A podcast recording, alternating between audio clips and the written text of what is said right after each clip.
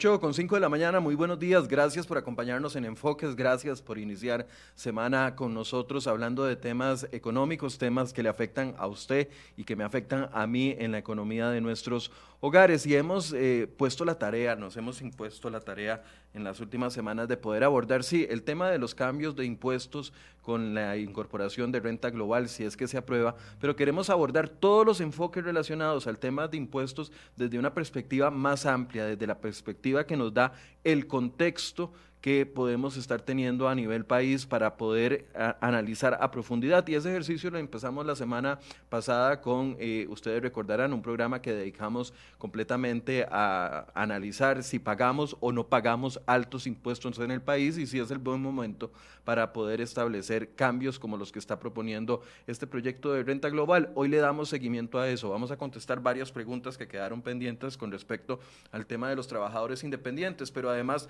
abonar a a la discusión que iniciamos la semana pasada. Para eso nos va a acompañar el día de hoy doña Priscila Piedra, quien es eh, socia de impuestos de Deloitte, de la firma Deloitte, pero además quien tiene un amplio conocimiento de cómo funciona el tema de impuestos dentro del Ministerio de Hacienda, porque ella también fue eh, directora general de Hacienda. La voy a saludar para poderles presentar una nota que traemos en la portada de cereoy.com el día de hoy. Doña Priscila, buenos días, gracias por acompañarnos. Muy buenos días, Michael, y un gusto estar con ustedes hoy esta mañana. Gracias. Yo les decía a la gente y la gente que nos ha acompañado desde la semana eh, pasada, y de una vez aprovecho para ir saludando a, Solís Jorge, a don Rod Draven, Tony Cubero, Euclides Hernández, que nos acompaña todos los días, Eugenia Chacón, y todas las personas que se están eh, agregando, que es importante discutir estos temas de impuestos, pero a veces, a ver, como que nos quieren jugar contándonos solo una parte de la historia, como solo una cara de la moneda. Y es importante poder tener un panorama más amplio, más cuando se está discutiendo de que eh, se incorporarían con renta global algunos impuestos a personas que no pagan actualmente impuesto al salario, o como lo que va a suceder con los... Eh, o lo que podría suceder con los grupos más bajos en la tabla de impuestos a, a salarios que algunos verían duplicado el impuesto que están pagando. Es importante conocer todo este tema pero en contexto, ¿cierto? Así es, efectivamente. Creo que cuando estamos conversando de un cambio sustancial tan grande como es este que se está proponiendo por parte del gobierno, eh, no se debe analizar eh, de forma aislada, sino justamente ese es un tema de política fiscal y como tema de política fiscal debemos analizar justamente nuestro sistema tributario tal como está este, establecido en este momento y verificar si estamos grabando a quien debemos grabar como tal, o sea, y quiénes son aquellas personas que pueden eh, contribuir ¿verdad? Justamente en situaciones como esta, en lo que el Estado lo que requiere es recursos frescos para eh, financiar el déficit que se ha venido generando.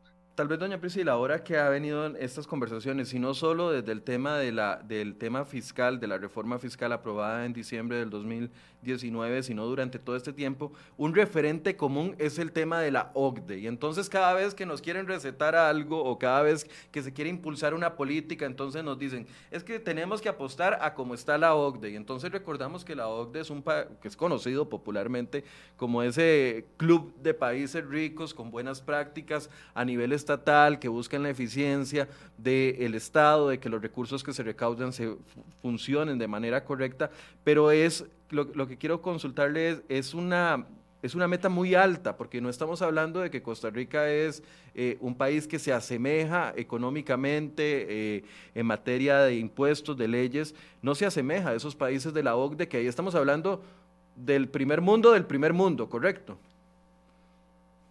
Así es, y creo que, digamos, por decirlo de forma coloquial, ¿verdad? Uno no puede comparar aquí papas con chayotes, ¿verdad? Básicamente, este, efectivamente, creo que, que indudablemente cuando uno entra a una organización como la OSD, uno aspira a llegar a tener esas mejores prácticas que esos países tienen para generar ese desarrollo.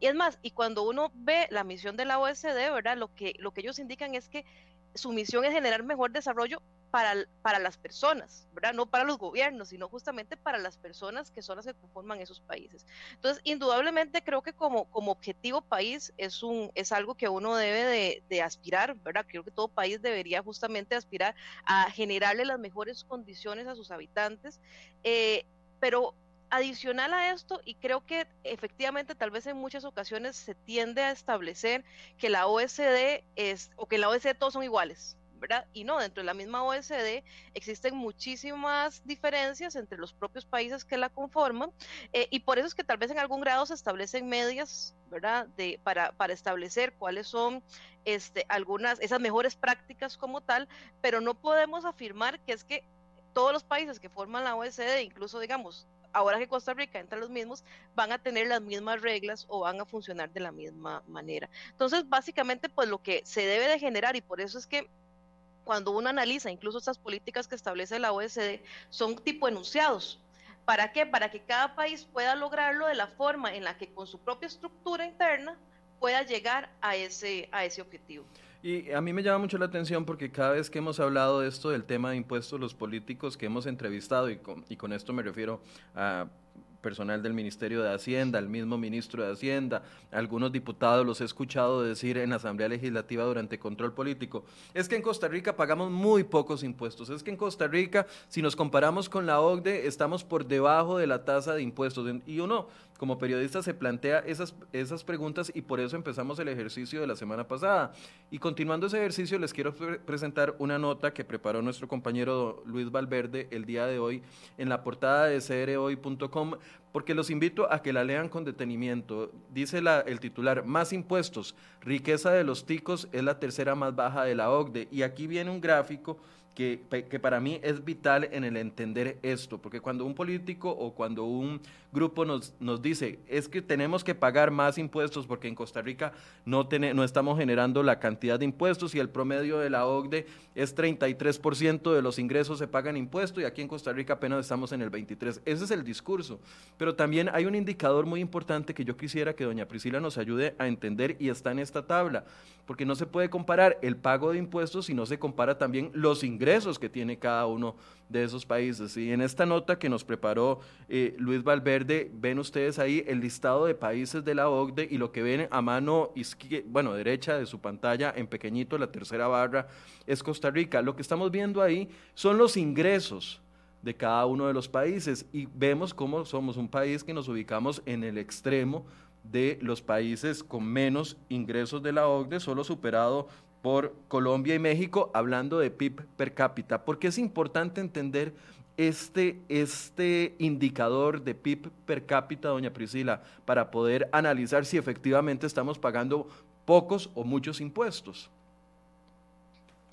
Es sumamente importante, Michael, porque efectivamente cuando uno eh, justamente volviendo al tema de política fiscal, que es lo que nos trae acá, ¿verdad? Es como, ¿qué decido yo grabar? O justamente determinar si el país está teniendo una carga tributaria que es acorde o no con sus ingresos. Estos indicadores son de suma importancia. ¿Por qué? Porque básicamente, tratando de ponerlo de la forma muy sencilla, ¿verdad? Pero cuando uno empieza a hablar de PIB y de, este, y de promedios y demás, ¿verdad? Suele, o sea, se suele perder la perspectiva de todo, de lo que estamos conversando. Básicamente esto, la forma más sencilla de traducirlo es cuánta, cuánto es el dinero que se está generando en el país y cómo se lo están llevando cada uno de nosotros, cómo se distribuye es, esa plata este, o cómo le llega esa plata a cada uno de nosotros costarricenses, a, a, nosotros como individuo, ¿verdad? ¿Cuánto de esa plata es la que estamos produciendo y cuánto es lo que nos está llegando? Entonces, claro, eso es importantísimo porque y, digamos que podríamos traernos esta discusión a lo mismo que pasábamos con, cuando se discutía el tema del impuesto al valor agregado, que se hablaba tanto de la famosa progresividad. La progresividad justamente implica eso, es que cada quien vaya, vaya pagando conforme a los ingresos que tiene.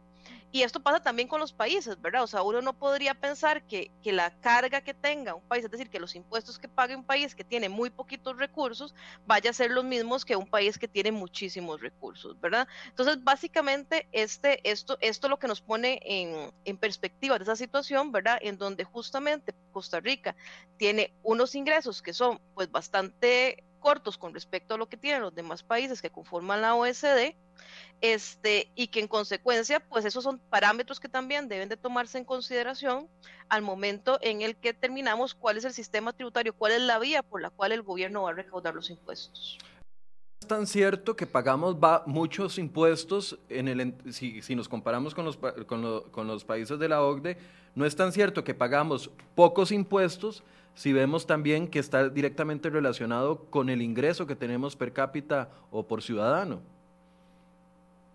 Así es, es un tema que, que debe de analizarse y que además también esta discusión de si estamos pagando o no estamos pagando muchísimos ingresos, también tiene que ver con la forma en la que lo calculamos. ¿Por qué? Porque dependiendo de la, del, del, método que se utilice, eh, si nos ubicamos dentro de los países de la OECD. ¿Por qué digo esto? Porque si cuando nosotros ponemos en perspectiva, incluimos dentro de la carga tributaria la carga social, es decir, lo, lo que pagamos todos por la Caja Costarricense del Seguro Social, este, dentro de estos, dentro de estos indicadores, pues vemos que la carga tributaria del país sí se este, acerca bastante o incluso en algunos casos supera algunos de los países que tienen de que forman ya la OECD. Entonces, digamos que también esto es un punto, ¿verdad? Y aquí también podremos irnos muy para atrás de por qué esto no se incluye, bueno, porque justamente de nuevo dentro de las estructuras de los países no necesariamente eh, la seguridad social se paga de la misma forma en la que se paga en Costa Rica. En algunos países eh, forma parte, digamos, de los impuestos que ya se recaudan. Eh, y bueno, básicamente por eso es que se genera, digamos, mucho esta discusión también de cuándo eh, desincluimos o no la caja costarricense dentro de la carga. A mi criterio sí debe de incluirse por una simple y sencilla razón. Es plata que estamos sacando. ¿verdad? Este, y, y, y entonces, y como cuál debería de estarse considerado, porque son recursos que no están generando, digamos, que, que, las propias empresas no están generando para reinversión o para pago de salarios, ¿verdad? O, sea, o, para, o, para seguir produciendo, sino que van directamente a pagar una necesidad estatal. Ahora, volviendo a la, a la tablita donde está el gráfico, eh, a mí me llama mucho la atención porque si vemos ahí en los países promedio, está eh, alrededor de un PIB per, cápita que supera los 50 mil dólares, mientras que Costa Rica estamos con 21 mil 759 dólares. Y estos son datos previo a la pandemia, no sabemos cómo quedamos después de la pandemia. Estos son los últimos datos disponibles previo a la pandemia. Y por supuesto, ustedes verán a la izquierda que Luxemburgo, eh, entonces nos podrán decir, es que en, en Luxemburgo se paga el 33.9% de los ingresos en impuestos, pero veamos los ingresos per cápita que están teniendo las personas de ese país, 120 mil eh, dólares. Estamos hablando de cinco veces más lo que como país tenemos. Entonces, que nos digan que tenemos que aumentar los impuestos porque pagamos menos que el promedio de la OCDE, no, no es un argumento único que uno pueda aislar y, y, tragárselo como ciudadano y decir, ah, bueno, es por esto y por esto y por esto. Hay que analizar los otros sí, aspectos. Pero además yo le sumaría otro elemento, Michael, que es además qué son los servicios que estamos recibiendo, ¿verdad? Porque, de nuevo, nosotros estamos pues para recibir qué, ¿verdad? Eh, indudablemente el financiamiento del Estado, pero también cuando uno se pone a revisar algunos de esos países que tienen cargas tributarias altísimas, básicamente el Estado les presenta y les genera una cantidad de servicios de tal, de tal calidad, ¿verdad? Que lo que genera, o sea, que los, que los, que los gastos adicionales que tienen las personas para necesitamos, por ejemplo, transporte, eh, salud, educación y demás, son muy pocos porque la calidad de los servicios que está prestando el Estado en esos países eh, es de tal calidad, como le digo, que, que, incluso la gente, pues, como dicen, lo paga con gusto porque sabe que es una retribución, ¿verdad? Que va, que va de la mano justamente con ese pago que se están haciendo. Entonces, de nuevo, no es solo el, el, el, el, qué, ¿verdad? O sea, digamos, el, el, por qué voy a pagar nuevos impuestos, sino para qué voy a pagar nuevos impuestos. Y justamente esto pues nos lleva también a toda esta discusión que se estado planteando, ¿verdad? De, de que esto no debería ser solo un tema de decir vamos a, vamos a cobrar más, sino es cuál es el estado que queremos, cuáles son los servicios que queremos, cómo queremos que el Estado nos preste sus servicios, este, y va, entonces en consecuencia va de la mano de lo que nosotros llamamos una, una, una reestructuración del aparato estatal. Doña Priscila, cuando hicimos el ejercicio la semana pasada, que Deloitte, eh, yo se lo he reconocido desde el día que empezamos el ejercicio, nos ha facilitado eh, a sus especialistas y usted a cargo de, de el, el la parte de impuestos para calcular la carga tributaria. Voy a poner las tablas que sacamos la semana pasada para, para rehacer un poco la, la, entrevista de la semana pasada y también ir agregando elementos. Cuando hicimos aquellos ejemplos la semana pasada, vimos eh, la carga tributaria con dos ejemplos. El salario de 1.200.000 donde eh, en ese ejercicio llegamos a una conclusión de que del millón doscientos mil que recibía la persona terminaba pagando al mes 242 mil eh, 991 colones en algunos de los impuestos, porque recordemos, hay 105 impuestos, ahí en ese ejemplo estamos aplicando solo una parte. Y además, eh, cuando hacíamos este ejercicio a nivel anual, entonces la persona, que sería el próximo gráfico, Federico, por favor, la persona terminaba pagando al año con otros tipos de impuestos que son trimestrales, eh, alrededor de un 21% de sus eh, ingresos totales en impuestos al año. Este 21% lo estábamos aplicando para un salario de 1.200.000. Cuando hicimos el ejercicio con un, con un salario de 500.000 colones, que es la siguiente gráfica, llegamos a la conclusión de que los 500 mil colones, por favor póngame ese exacto, de los 500 mil colones que esa persona recibía, pagaba alrededor de 119 mil 893 en impuestos mensuales. Y cuando hacíamos el mismo ejercicio, pensando de que tiene casa y carro con, que paga impuestos adicionales, trimestrales o anuales, al final esa persona terminaba recibiendo 6 millones y medio al año y terminaba pagando una tercera parte, 1.700.000 en impuestos. Ahí, en esa persona que tenía menos ingresos, la carga tributaria no era de 21% en el ejemplo, sino de 26%. Se elevaba. Entonces, quiero hacerle dos preguntas ahí en este punto para, para ir cayendo en el tema de hoy. ¿Son progresivos los impuestos en este país si tomáramos como referencia estos dos ejemplos? Porque pareciera que la persona que recibe más salario, 1.200.000, termina pagando proporcionalmente menos impuestos que una persona con un salario de 500 mil colones que eh, su carga tributaria subía a 26%, que estaría incluso por encima de lo que nos dice la, la, la OCDE que estamos pagando. Quiero una opinión con respecto a eso, ya que ustedes eh, elaboraron e hicieron los ejercicios. Sí, vamos a ver, cuando hablamos de progresividad de los, de los impuestos, esto lo podemos o lo podemos ver desde, desde, dos perspectivas, que era un poco lo que estábamos conversando ahora. La primera es justamente este análisis que tal y como está planteado, indudablemente nos pone en manifiesto que la carga tributaria en este momento no está siendo repartida de forma, de forma este, progresiva, desde el punto de vista del ingreso, el ingreso de la persona, ¿verdad? ¿Por qué? Porque estamos determinando que efectivamente un grupo que tiene menores ingresos está proporcionalmente pagando más, ¿verdad? Con relación a su capacidad que lo que estarían pagando los que tienen mayores ingresos. Eh, desde el punto de vista del gasto, ahí hay que analizarlo, ¿verdad? Y esos son otros ejercicios mucho más complejos porque lo que habría que ahí analizar es lo que conversábamos ahora, ¿verdad? De si eh, los servicios, por ejemplo, que le brinda el Estado, compensan eso, esos, esos, esos, esos, gastos que está generando la gente o esos, o esos recursos que está este, pagando la gente por impuestos, ¿verdad? Pero sí, desde el punto de vista específicamente de los ingresos, indudablemente este ejercicio nos pone en manifiesto de que la carga tributaria no está siendo repartida de forma progresiva.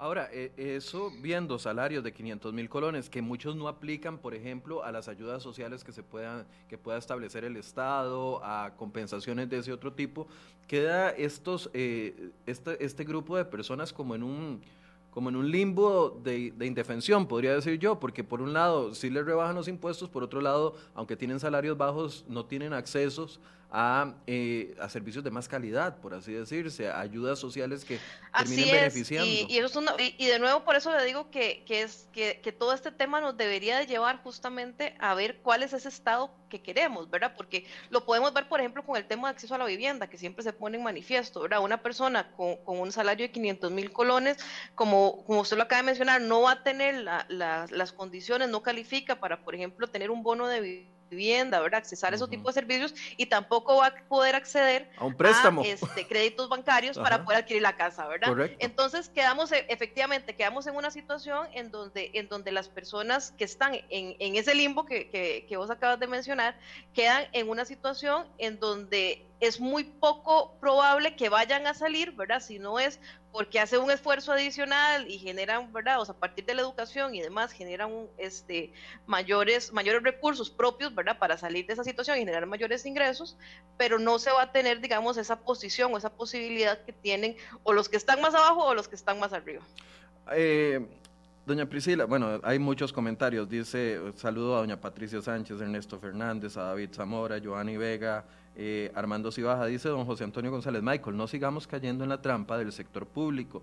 La discusión y la forma de resolver el problema debe enfocarse en el gasto público. Yo, estoy de acuerdo con usted en parte, don José, pero el viernes abordamos el tema de uno de los componentes de gasto público, que es la ley de empleo público, a la que le vamos a seguir dando eh, seguimiento, vamos a seguir preguntando, vamos a ver qué cambios le incorporan esta semana los diputados. Pero no podemos dejar este otro tema de lado y decir como si no existiera, porque hay una clara intención y hay apoyos en la Asamblea Legislativa para modificar el cambio de, al, al impuesto de renta global y por eso es que abordamos estos temas. Ahora sí, cayendo en materia, doña Priscila, eh, nos decía el ministro de Hacienda, hoy hace ocho precisamente, que parte de esta reforma de renta global que va a establecer que personas con salarios menores a 842 mil colones hasta 683 mil comiencen a pagar el impuesto de renta al salario, y además nos decía que efectivamente las personas que ronden con salarios de un millón, millón doscientos mil van a pagar el doble de renta eh, o del impuesto de renta. Esto es parte de una estrategia también para saldar una deuda país que se tiene con los trabajadores independientes que están pagando muchos impuestos. ¿Usted puede explicarnos cuáles son las diferencias en pago de impuestos que están teniendo actualmente, al día de hoy, los trabajadores independientes versus los trabajadores asalariados? Sí, básicamente, y tal vez aquí es parte justamente de lo que, por eso es que, este proyecto se llama de renta global, ¿verdad? Porque lo que trata es de eh, homologar el tratamiento que tienen los asalariados con los que tienen lo que llamamos los profesionales independientes.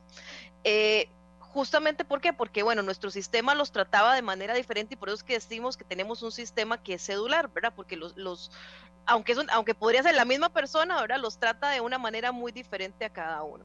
Entonces, ¿qué pasa? Bueno, al asalariado ya sabemos, ¿verdad? Prácticamente el asalariado, eh, las obligaciones tributarias en cuanto a la, a la declaración del impuesto o a la recepción del impuesto la tiene el patrono. Entonces, ¿verdad? Uno como, como asalariado se desentiende de, de, lo que ocurre en estos casos con el impuesto, ¿verdad? Uno pues se le deposita el salario ya con el impuesto que, o sea, con el impuesto ya deducido. En el caso de los, de los trabajadores independientes, eh, tienen una, tienen una tarifa, una escala que es diferente ¿verdad? a la que aplica para las rentas de salario y que en términos generales es mayor a la que, a la que uno pagaría si uno es asalariado que va, incluso volviendo al tema de, lo que le cobra a uno la Caja Costarricense del Seguro Social, si uno, es profesional independiente, pero que también esa diferencia la genera el Ministerio de Hacienda, con tramos que son mayores, ¿verdad? Entonces, es decir, si nosotros tenemos, estamos hablando acá que, em, los, que, que el tramo exento de las, de las personas asalariadas en este momento eh, ronda los 840 mil colones. En el caso de los asalariados, de los, de los, del trabajador independiente, vamos a hacer aquí la estimación para tenerlo claro. Ronda básicamente los, los 200 mil colones, ¿verdad? Entonces, este, cuando uno hace esas diferencias, pues indudablemente ve que eh, hay un tratamiento diferente en cuanto al, al, a, cómo se le graba a una persona que es independiente a cómo se le graba a un salario. Y que uno podría pensar que, ¿verdad? No debería generarse esa, esa, esa división si uno es, digamos, si, si, si, hablamos del principio, tanto que se habla ahora en, la ley de empleo público, de, igual, igual, igual trabajo, igual salario, ¿verdad? Debería ser lo mismo. Igual, igual ingreso, igual tratamiento debería generar. Entonces, esto lo que busca es esta, esta, esta reforma, es justamente volver y, y, darle ese tratamiento homogéneo a, las, a los trabajadores independientes y, y al trabajador. ¿Esto por qué? Porque se centra en la persona física, ¿verdad? Entonces, ya no va, digamos, de pasarse este proyecto, ya no estaríamos hablando de que tenemos trabajadores independientes o tenemos asalariados, sino que tenemos personas físicas que tributan el impuesto sobre la renta. Si, si, hacemos la conversión anual, por así decirse, estamos hablando de que actualmente los asalariados con ingresos menores a 10.2 millones aproximadamente están exonerados, pero en el tema de los asalariados, pero en el tema de los independientes es 3 millones 700 mil. Son 3 millones, exactamente, son 3 millones. Ok, hay, hay una diferencia en la exoneración dependiendo si usted es asalariado o si es trabajador independiente. Ahora, ¿de dónde nace esta diferencia? Porque esta diferencia no me imagino que fue eh, un tema que a alguien se le ocurrió. ¿De, de, de qué aspectos eh, podríamos decir que se hizo o, que originalmente se creó de esa forma, con esa diferencia en la exoneración entre independientes y asalariados?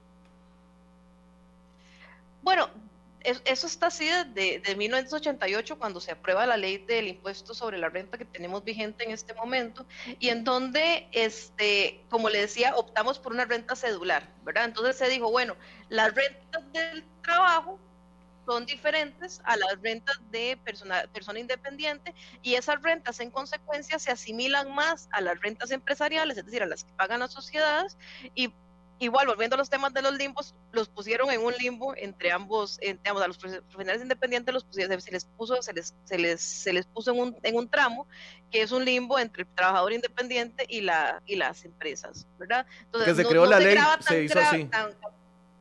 Desde que se creó Desde la que ley. Se creó la ley es así y por eso es que hablamos y por eso es que hablamos que es un que es un que es una ley cedular, ¿verdad? Porque nos graba de manera diferente estas, estos recursos, esta fuente, estas fuentes de ingreso. Ahora, entre los trabajadores independientes hay todo un universo de trabajadores independientes. No podemos decir de que la mayoría tiene ingresos bajos o que la mayoría tiene ingresos altos. Yo no sé si existirán estudios en, en algún lado que nos pueda indicar eso, pero nos decía el ministro que estábamos hablando aproximadamente de unos 130 mil trabajadores independientes, donde puede haber personas, y claro, cuando yo le discutí al ministro este tema de que por qué vamos a afectar a 600 mil asalariados para hacer justicia, con 130 mil trabajadores independientes, entonces el ministro me decía, bueno, pues entonces, ¿qué querés, Michael? Que agarremos y entonces elevemos la base exonerada y recaudemos menos. Y yo le decía, no, el punto es, vale la pena golpear a los asalariados con la excusa de beneficiar al trabajador independiente, porque ahí hay muchos sectores, o sea, desde el señor de la panadería que me puso el ejemplo el ministro, hasta el abogado millonario que le puse el ejemplo yo. Entonces, claramente no nos pusimos de acuerdo nunca en que estábamos hablando de trabajador independiente, porque hay un universo de personas y gente con muy buenos ingresos también. Y creo que, creo que en esto, y en esto además hay que, hay que analizar otros temas, ¿verdad? Es que, vamos porque efectivamente el punto acá está, el gobierno requiere mayores ingresos, ¿verdad? Y, por cómo está planteado la norma en este momento, indudablemente la mayor, la mayor parte de los ingresos va, a provenir de ese grupo de personas que están entre los 600, sabemos, que, que, ganan hoy más, menos de 840 mil, pero más de 683 mil, ¿verdad? Eh, que van a empezar a pagar impuestos y que no los estaban pagando.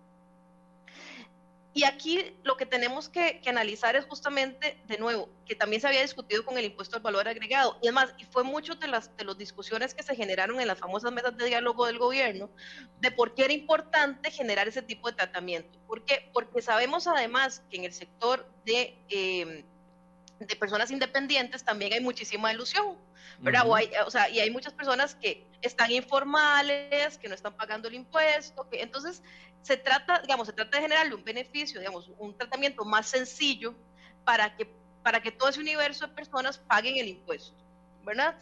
Pero además deberían de generarse otro tipo de incentivos también para que todos paguemos este impuesto, ¿verdad? Porque partiendo además del hecho de que todos aquellos que tengamos un salario mayor a los 840 mil colones vamos a tener que presentar una declaración del impuesto sobre la renta, ¿verdad? Si esta ley pasa, si este proyecto de ley pasa, tendríamos, tomar, tendríamos que tener que también tomar en consideración que hay otros aspectos, por ejemplo, como lo que se había planteado en el, primer proyecto que presentó el gobierno, como el que el hecho de que uno pida la factura por servicios médicos, que pida la factura por este todos esos servicios profesionales, ¿verdad? Que sí están incluidos en el primer proyecto, que uno ya poder deducirse ese gasto. ¿Por qué? Porque eso es lo que me genera es el control.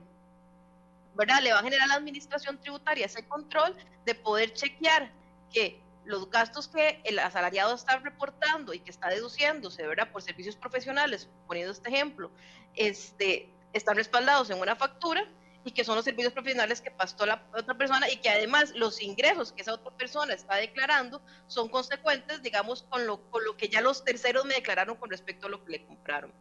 Entonces, digamos que esos incentivos se pierden con este proyecto de ley, ¿verdad? Porque entonces al final volvemos a un esquema muy similar al que tenemos hoy en día, en donde tenemos un mínimo exento, que son esos 8, millones 200 mil colones que los, va, se van a, que los van a tener todos los asalariados en general, pero además las deducciones adicionales que nos tienen son deducciones prácticamente automáticas que no le van a generar a la administración tributaria esa información adicional que se requiere para poder controlar efectivamente ese sector que es el que también quieren controlar, que es el de los profesionales liberales. Entonces, ¿verdad? Ahí es donde uno ve que como, como parte de la estructura, volviendo al tema de una política fiscal como tal, o sea, es decir, no solo generar nuevos ingresos por generar nuevos ingresos, es cómo voy a cobrar esos impuestos, cuál es la manera más efectiva de generar esos ingresos, a quién tengo que cobrar esos ingresos, ¿verdad? No se ve reflejado de esa manera dentro del proyecto de ley. A ver, em, es que quiero detenerme en algo que usted acaba de decir, porque eh, me parece muy importante y algunas personas están diciendo, bueno, es que los trabajadores independientes además pagamos eh, IVA. Bueno, son recaudadores de IVA, pero eso lo recaudan de un tercero, no, no lo terminan pagando de su propio, de su propio bolsillo. Son, a ver, para ser correctos y en este intento que estamos haciendo de generar contexto, claro, eh, los trabajadores independientes se vuelven recolectores o recaudadores de IVA, pero no es dinero de los trabajadores independientes, es dinero que recaudan de terceras personas que terminan pagando el impuesto, solo esa aclaración. Pero en este punto que usted dice es muy importante, entonces, a ver, ese control cruzado que se ha venido estableciendo y hablando desde la ley eh, 9635 en... conocida popularmente como la reforma fiscal del 2019, algunos de esos controles cruzados se, se, perderían, ¿le entendí bien? No se perdería, más bien no se verían reforzados con este proyecto, porque en realidad mucho del tema justamente que pasa con los asalariados es que, eh, que, digamos, que es una gran masa, ¿verdad? Como, usted bien lo acaba de poner en contexto, o sea, es la gran masa, digamos, de contribuyentes dentro de esta cédula que se llama, o sea, que se llama personas este, físicas, ¿verdad? Este, no tienen ningún incentivo para pedirlo o sea, yo voy al médico hoy, o sea, y me da lo mismo que me dé la factura o no, porque yo no tengo que acreditarme, o sea, o que, o que demostrarle que a la administración que tuve ese gasto para poder generarme una deducción. ¿verdad? Entonces, cuando me empiezan a quitar esos, esos, esos incentivos, por llamarlo de alguna forma, pues vamos a seguir en ese esquema en donde generando además cultura tributaria, ¿verdad? Eso, genera cultura tributaria, de a uno simplemente ¿verdad? No, no me importa si me dan o no me dan la factura, no es un tema mío. Entonces, de nuevo, esos, esos puntos, aunque por algún grado por, parte del Ministerio de Hacienda estaban viendo como que les estaban generando algún tipo de gasto tributario, en realidad no están analizándolo desde, el punto de vista de que se debe de, de, ver, ¿verdad? Que es justamente el control que se genera cruzado con respecto a esa gran herramienta que ya tienen que se llama el impuesto sobre el valor agregado. Ok, Doña Priscila, veamos los tres ejemplos que nos prepararon para el día de hoy para poder abordarlos con amplitud. Ustedes nos hicieron tres ejemplos de un trabajador que es solo asalariado y cuánto le corresponde pagar impuestos, un trabajador que es asalariado y además tiene un ingreso adicional como, como profesional independiente y de un profesional independiente, solo para entender con esos tres ejemplos más o menos cómo estaría el pago de impuestos con la renta global dual. Ahí vemos el primer ejemplo que ustedes nos pasaron, que ya es como, como muy parecido al anterior que habíamos visto, un salario de un millón de colones al mes actualmente con el impuesto eh, de renta que paga, eh, termina pagando 189 mil 600 colones al año. Esa misma persona con ese mismo salario, siendo solo asalariado, pasaría a pagar 380 mil Entonces, en ese primer ejemplo, lo primero que podemos ver es que efectivamente para un salario de un millón prácticamente se duplica el impuesto de renta, ¿correcto? Así es, y, justamente, digamos, el tema de hacerlo con el millón es para que podamos ir viendo, ¿verdad? Eh, en esos ejercicios que ustedes están haciendo, que me parecen muy útiles, la secuencia, ¿verdad? De, cómo, de cómo va cambiando esto. Y sí, efectivamente, aquí podemos ver cuando, cómo prácticamente se duplicaría el impuesto a pagar. Ok, el segundo ejemplo es de un trabajador que además de ganar un millón al mes como asalariado tiene un ingreso eh, independiente de 3 millones al año. Entonces ahí vemos eh, el, cálculo que ustedes nos hacen. ¿Nos puede explicar ese ejemplo, por favor? Sí, básicamente partiendo del, supuesto que tenemos ahora, ¿verdad? Tenemos, vemos cómo hoy en día, ¿verdad? Esa, esa persona tiene un salario de de 12 millones anuales o un millón, un millón de colones al mes, donde, paga, donde estaría pagando 189.600 colones ¿verdad? de impuesto anual. En el caso de, esos, de, esa renta liberal que tiene, ¿verdad? digamos, está por debajo del mínimo exento que tienen hoy, o sea, estaría pagando, digamos, estaría pagando, este, perdón, estaría pagando 300 mil colones, ¿verdad? Por, por el exceso que tiene, ¿verdad? De ese, de ese, de ese impuesto. Eh, y, entonces vemos como esa persona en términos generales estaría pagando 489.600 colones anualmente por esos dos ingresos que tiene, ¿verdad? Al día de hoy. En el caso que estamos, al día de hoy, sí. Ok, sin renta global. En el caso que, estamos, sin renta global, exactamente, porque cada uno de esos ingresos los, los paga de manera este, independiente. Ok. Este, entonces, en el, caso, en, el, en el caso de que esto pasara a ser renta global, ¿verdad? ¿Qué es lo que vamos a tener que hacer? Vamos a tener que sumar esos dos ingresos, es decir, los 12 millones más los 3 millones de colones, ¿verdad? que, que, estamos partiendo de que esto es un ingreso eh, neto, ¿verdad? Es decir, ya, ya este es el ingreso sobre el cual la persona paga, paga el impuesto, ¿verdad? No, no, el, no, los, no los ingresos que superan los, es decir, son los, los, los 3 millones que están exentos ya. Entonces, en este caso, la persona deberíamos, si pasar al proyecto de renta global, la persona tiene que sumar esos dos ingresos y nos va a dar un ingreso de 15 millones de colones, al cual le tenemos que restar el famoso mínimo vital, ¿verdad? Y ahí cuando hacemos esa, esa resta nos vamos a dar cuenta de que entonces la base imponible de esa persona va a ser esos 6.800.000 colones que tenemos acá, al cual le estaríamos aplicando la primera escala del impuesto que nos generaría entonces un pago de un impuesto anual de 680 mil colones versus los 489 mil 600 que pagaría hoy en día. Aquí en este punto me parece este importante. genera. Perdón, termina la idea, sí señora, termina la idea. No, que, justamente ese efecto se genera porque entonces yo sumo los dos ingresos, ¿verdad? Y sobre eso es que calculo el impuesto. Que me parece importante aquí señalar, porque si uno ve las dos columnas, la, del pago actual, que sería los 489 mil, versus el pago eventual, si se, si se aplica renta global de 680 mil, eh, el aumento, si lo viéramos por ingresos separados, se está dando principalmente por el cambio en eh, la parte de asalariado, o me equivoco o ya no hay que verlo así, al, estar globalizado?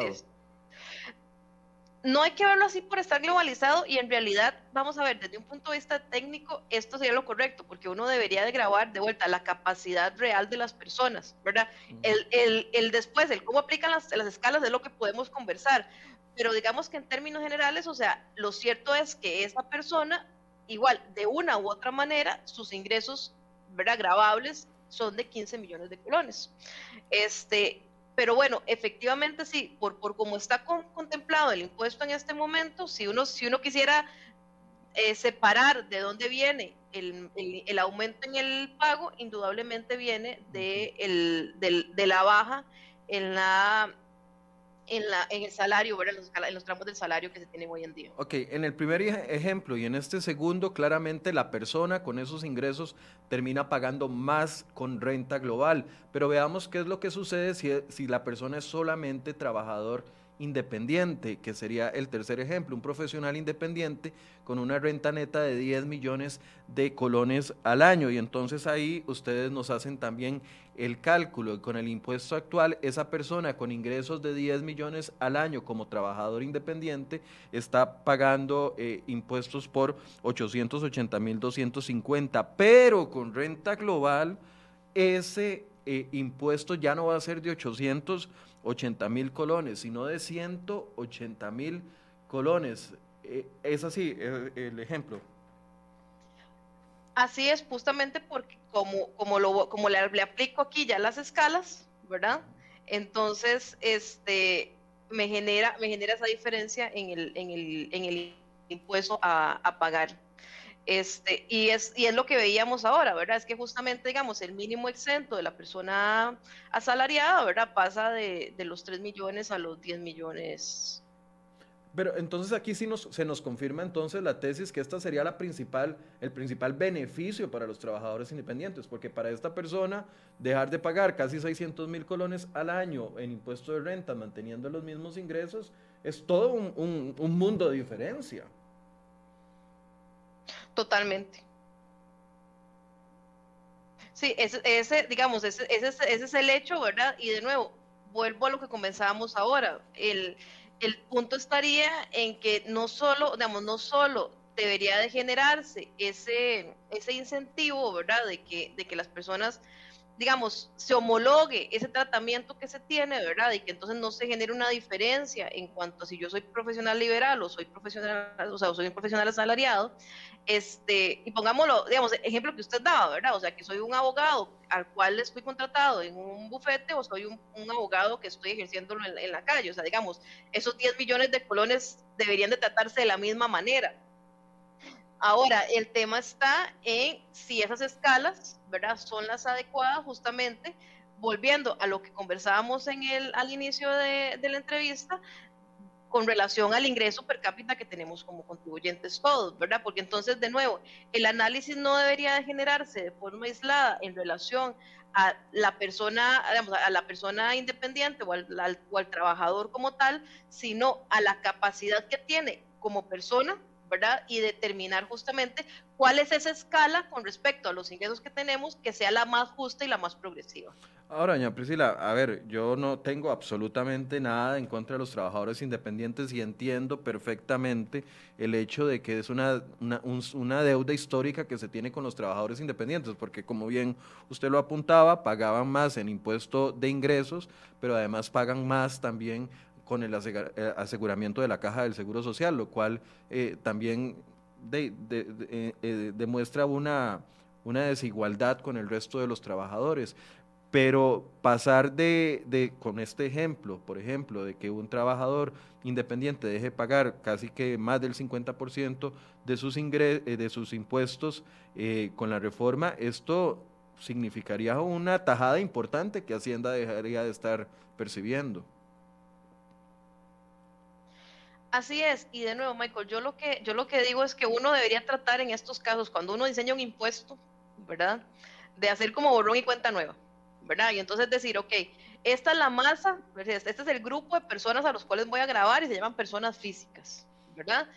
Y deberíamos de decir en este momento, y olvidarnos de eso, ¿verdad? O sea, digamos, de, olvidarnos de ese tema de si tengo una deuda histórica con alguien o no, ¿verdad? Y no, y es decir, ok, ¿en qué cuál es la capacidad en realidad que tiene cada uno de estos individuos de pagar impuestos y entonces con base en eso, cuáles son las tarifas que les voy a cobrar, ¿verdad? Que creo que esto es lo que está ayuno en este momento el proyecto, porque si lo vemos como tal, básicamente lo que hicieron fue agarrar las mismas escalas, ajustar un poco los tramos y poner un tramo mayor del 27.5. Yo le pregunto. Pero no estamos viendo, de, vuelta, analizando como, como lo veíamos ahora al inicio de la entrevista, con el tema del ingreso, ¿verdad? Per cápita, este, del PIB per cápita que tenemos, no lo estamos viendo, digamos, dentro de ese contexto para saber justamente cuál, qué es lo que tenemos que grabar, cómo tenemos que grabarlo y a quiénes vamos a grabar. Ahora, yo le, le preguntaba al ministro que cuáles habían sido los estudios técnicos que utilizó el Ministerio de Hacienda para decir, ya no vamos a tener exonerados a los salarios mayores a 842 mil, sino a los salarios eh, de 683 mil en adelante. El ministro me dijo que existían estudios técnicos, no me pudo citar ni uno solo, ni me pudo explicar ni uno solo, nada más me dijo que sí existían por parte de, eh, del viceministerio encargado de, eh, de ingresos y que tiene a cargo también tributación. Pero, a ver, esta decisión es una decisión política. El hecho de querer, de querer saldar la deuda con los, a ver, usted me dice, no tenemos que verlo así, pero a ver, el hecho de querer saldar la deuda con los independientes a costas de golpear a los asalariados es una decisión 100% política que podría cambiarse si, si el Ministerio de Hacienda lo quisiera. Totalmente, es una decisión política y creo que en este, momento, en este momento, más que en manos del Poder Ejecutivo, está en manos del Poder Legislativo, ¿verdad? Que es quien tiene en este momento el, expediente para su, para su trámite, este, y ahí podrá pasar cualquier cosa. En realidad, este, ya sabemos, ¿verdad? Ya, ya tuvimos igual la experiencia con la ley de fortalecimiento, este, fueron prácticamente tres años de discusión, aunque solo se recuerdan los últimos meses, pero básicamente fueron tres años de discusión eh, en el en el ámbito legislativo, en donde este, el proyecto, o sea, yo no recuerdo cuántos textos sustitutivos existieron, ¿verdad? O sea, pero fueron bastantes textos, o sea, donde, donde justamente se generaban esos cambios para ajustar la ley, ¿verdad? A lo que se tenía este, efectivamente son, son, son decisiones políticas, pero esas decisiones políticas no deben estar ayunas de la parte técnica, ¿verdad? Este, yo creo que en esto no debe de, no debe de dejarse de lado. Hace poco leí igual en uno de los informes de servicios técnicos de uno de los otros proyectos que están en, en, discusión en este momento que decía que, la, que el tema de, de aumentar o no las tarifas es un tema de decisión política pura. Este, y yo creo que no, ¿verdad? O sea, en realidad en nuestro país, este, nuestra constitución ya establece una serie de principios que regulan justamente cuáles son los límites que tiene el Estado para generar esos, esos, esos impuestos, ¿verdad? Y nos ponen algunos como el de no confiscatoriedad, ¿verdad? O sea, que lo que implican es que de no grabemos más a la gente, ¿verdad? que no le quitemos más a la gente de lo que, de lo que necesitamos, que, o que no le quitemos más de lo que requiere para subsistir, ¿verdad? Que el, que el gobierno no puede tomar de, de, los ingresos de las personas más allá de lo que requieren para subsistir. Y entonces en estos casos, de nuevo, todo eso tiene que matizarse, ¿verdad? Yo creo que, que esos estudios técnicos, o sea, el ministro debería aportarlos al expediente legislativo como tal, que sean parte de esa discusión, que, es, que ese es el foro donde se debe discutir esto en este momento, eh, y que se tome una decisión ¿verdad? Con la, con la, no solo una decisión política, sino una decisión política informada desde el punto de vista de cuál es justamente el impacto que estamos buscando, a quién vamos a impactar y si eso es lo que queremos impactar. Porque podría, digamos, la decisión política efectivamente podría ser, queremos que eh, reducir la, el mínimo exento que tenemos en este momento. Recordemos que igual eso se ha discutido también muchísimo, ¿verdad? Se ha dicho que, la, que el mínimo exento que se tiene en el país de esos, de esos 840 mil colones, es uno de los más altos este, eh, también en los países de la OCDE y en la región. Entonces, si eso es lo que se quiere hacer, yo no veo por qué, ¿verdad? O sea, digamos, que se plantee la discusión abiertamente desde esa, desde esa, desde esa perspectiva, que se diga, no, o sea, lo que estamos buscando es reducir este punto, ¿verdad? Eh, y, y que con toda transparencia ese sea el punto que discutamos como país. Ahora, el tema de las deducciones aquí también genera bulla, porque nos dicen, bueno, efectivamente vamos a saldar la deuda histórica y van a pagar lo mismo, no importa si usted es asalariado, si es independiente, si, si es abogado, si es panadero, va a pagar la misma, la misma escala de salarios, pero los incentivos los incentivos o las deducciones originalmente, lo hablamos con doña Carla Cogui, que nos acompañó dos veces hace un par de semanas, originalmente estaban planteados muy parecidos si yo era trabajador asalariado o si era trabajador independiente. Entonces, habían incentivos que me ayudaban a mí, no importando en cuál de los dos grupos estaba, a bajar la, el, monto del impuesto. Pero eventualmente vino un segundo cambio, un segundo texto del proyecto de ley y eliminó los incentivos para los asalariados y mantuvo muchos para el independiente. Aquí no estamos generando otra vez desigualdad. Yo sé que la tesis es que, por ejemplo, yo, Michael, no debería deducir de mi impuesto al salario la luz porque la paga CRO y no la pago yo si, si tuviera mi oficina propia. Yo sé que por ahí va el asunto, pero el tema de los incentivos no vuelve a generar disparidades. Vamos a ver, como está el impuesto planteado, ¿verdad? O sea, esos, esos, esos mínimos exentos se ponen ya digamos, este, el, el, recurso a disposición total, ¿verdad? Es decir, esos, digamos, en el ejemplo que damos, esos 10 millones como tal, son ya deduciendo todo lo que yo requerí para producir lo, el servicio que esté prestando, ¿verdad? Entonces ahí ya, ya, ya, ya, quitamos la luz, el agua, eh, no sé, el papel, ¿verdad? O sea, eh, todo lo que se requiere para, para producir el servicio o el bien que yo como profesional independiente estoy prestando. Esos son como los 10 millones ya, digamos, limpios que me quedaron para, para, que, que yo me llevé a la bolsa y que, tenía disponibilidad para gastar. Eh, partiendo de eso, digamos, de nuevo, si hay un, si hay un tema que, que, se extraña de nuevo en el tema de, la, de, la, de las deducciones, más allá del punto que usted indica, Michael, lo veo más bien desde la perspectiva de que eso es lo que nos hace que el impuesto sea proporcional, porque no es lo mismo que yo gane un millón de colones al mes y que yo mantenga a mis papás, a mis, si tenga dos hijos y mi esposa no trabaje, ¿verdad? Este, a que, este, a que yo sea una persona soltera y gane ese mismo millón de colones. ¿verdad? Eso justamente, esas deducciones en esas proporciones, lo que le permiten a la persona es deducir, ¿verdad? Aquellos gastos de conformidad con su realidad. Y es lo que le da esa, ese grado de proporcionalidad, volviendo al grado de lo que hablamos ahora, desde el, punto de vista del gasto, ¿verdad?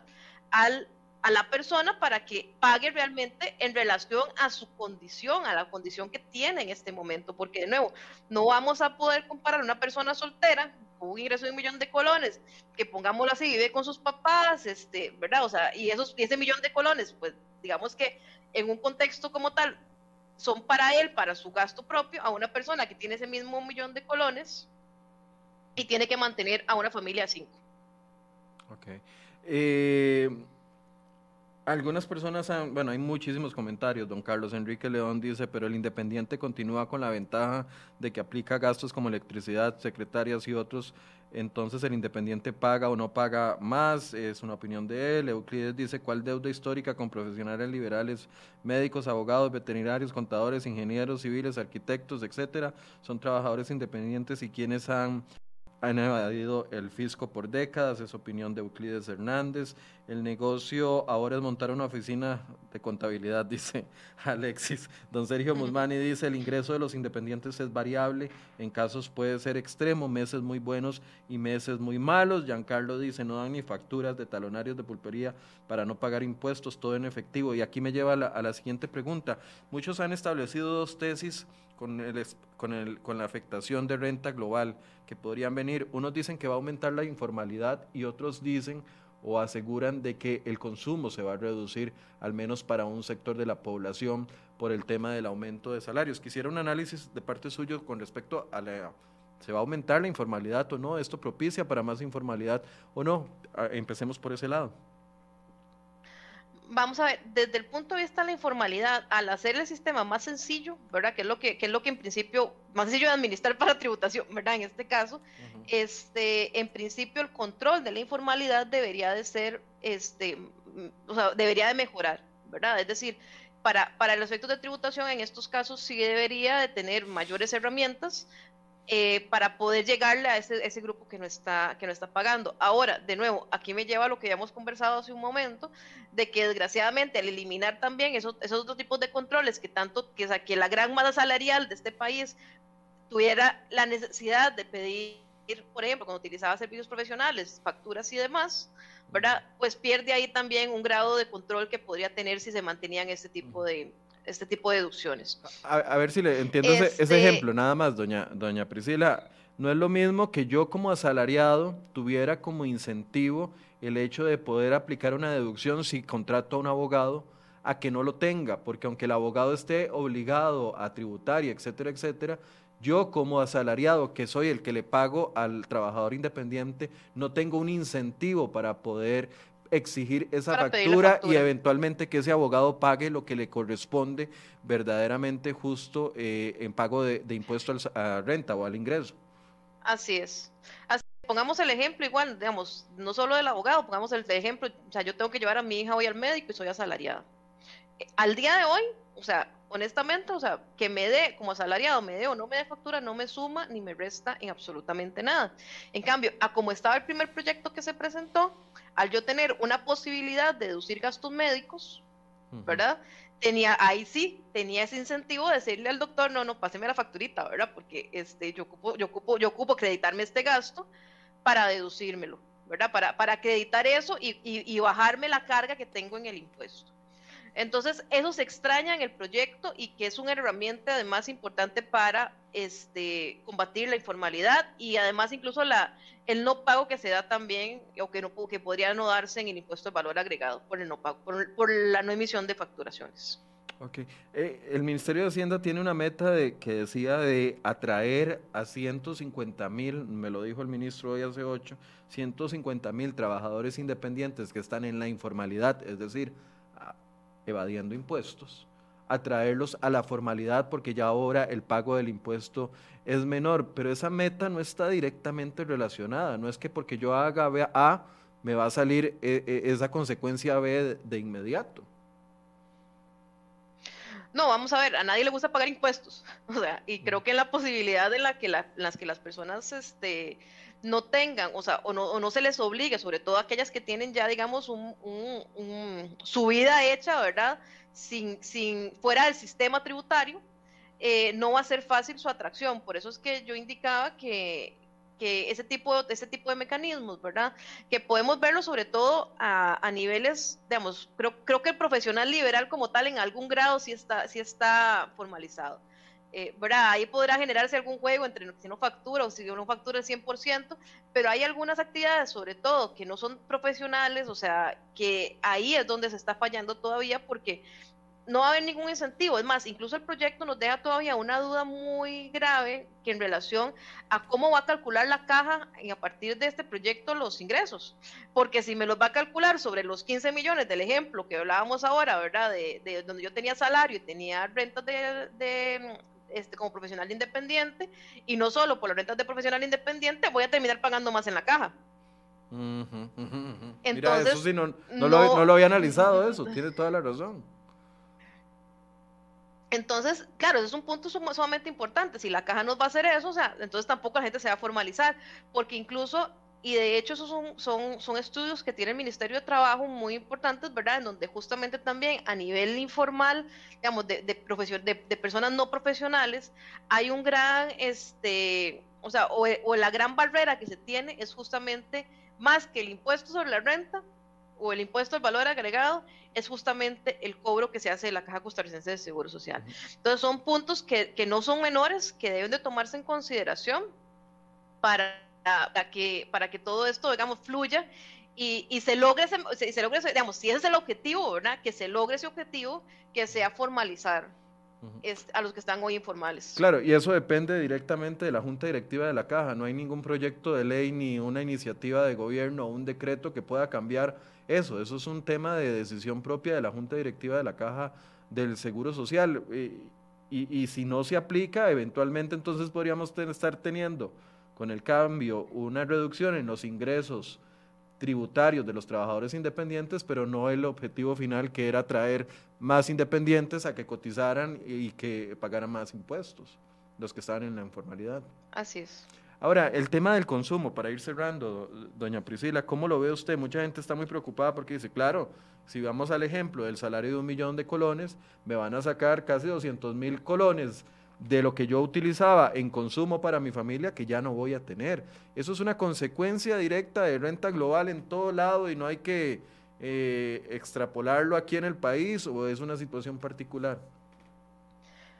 Es una situación incluso de cualquier reforma fiscal. Siempre se denota que cuando se presenta un nuevo impuesto, o sea, o se genera una reforma, digamos, como lo fue el del impuesto al valor agregado, como, como lo quiere ser este, que son reformas integrales, ¿verdad? O sustanciales a nuestro ordenamiento tributario, se genera una, al inicio, una, una, una disminución en el consumo, ¿verdad? Porque indudablemente las personas tienen que acomodarse a, este nuevo, a este nuevo impuesto. Entonces, sí, eso es un hecho que, digamos, que ocurre con este y con cualquier otra reforma que se, que se, que se quiera plantear, en donde se busque generar, digamos, nuevos ingresos a partir de, los contribuyentes.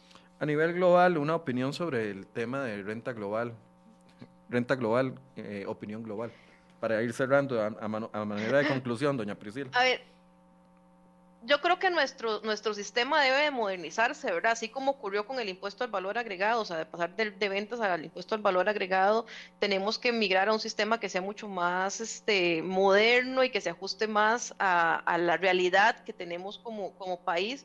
Y creo que ese es el punto, ¿verdad? O sea, el proyecto como tal debe de ajustarse a la realidad que tenemos en el país. Creo que debemos de, de dejar de, de mirar hacia, hacia los vecinos, ¿verdad? Hacia lo que está pasando en la casa del frente y verificar y establecer nuestro impuesto de conformidad con la realidad costarricense y a, partir de ahí justamente generar eh, el gravamen.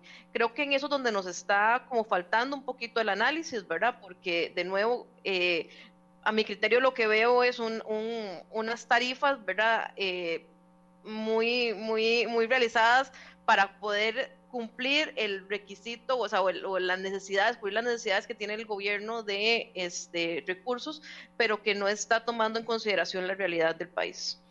Bien, muchísimas gracias, doña Priscila, por el espacio. Con mucho gusto y quedamos a la orden. Gracias a doña Priscila Piedra, quien es socia de impuestos de Deloitte y también fue directora general del Ministerio de Hacienda en una época y conoce muy bien cómo funciona el tema de la recaudación de impuestos y la distribución. Por supuesto que vamos a seguir abordando este tema, me dice eh, Edmond Dantes, Michael, el tema de la caja del Seguro Social es importantísimo, hay que tratarlo, sí, correcto, lo vamos a tratar, vamos a buscar la posibilidad de hablar con dos o tres directivos de la caja con respecto a ese tema. Ricardo eh, Castillo dice un régimen que está en quiebra, Esteban Quiroz pregunta, ¿y la reactivación económica ¿Para cuándo? Bueno, ese es uno de los temas que no hemos quitado el dedo de la llaga y vamos a seguir haciéndolo. A ver, el, el hecho de que como medio de comunicación, y quiero volverlo a explicar para aquello de, de personas que no nos han visto, nos han visto tarde, el hecho que como medio de comunicación estemos abordando todos los extremos de renta global no quiere decir que haya una posición editorial a favor de renta global, ni quiere decir que estamos eh, dejando de lado los proyectos directamente relacionados con el recorte del gasto público. El viernes hablamos de empleo público, lo vamos a volver a, a, tomar esta semana y vamos a seguir hablando de los proyectos que requieren lo que o, los que traerían como consecuencia el tema del recorte del gasto público, porque ahí sí, como medio estamos convencidos de que es la vía principal por la cual hay que arreglar las finanzas del Estado. Gracias por su compañía. Mañana tenemos un programa especial de enfoques que va a empezar hasta las 8 y 30. Nuestro invitado nos puede atender de 8 y 30 a 9 y 30 de la mañana y vamos a abordar con él varios temas de, este, de esta situación de la negociación con el Fondo Monetario Internacional, el avance que están teniendo los proyectos, los huecos que pueden hacérsele en la Asamblea Legislativa a este proyecto. Don Rodrigo Chávez, exministro de Hacienda, va a estar con nosotros a partir de las 8 y 30 de la mañana y así que los invito para que se unan y compartan con nosotros esta entrevista y conversación. Gracias por su compañía, muy buenos días.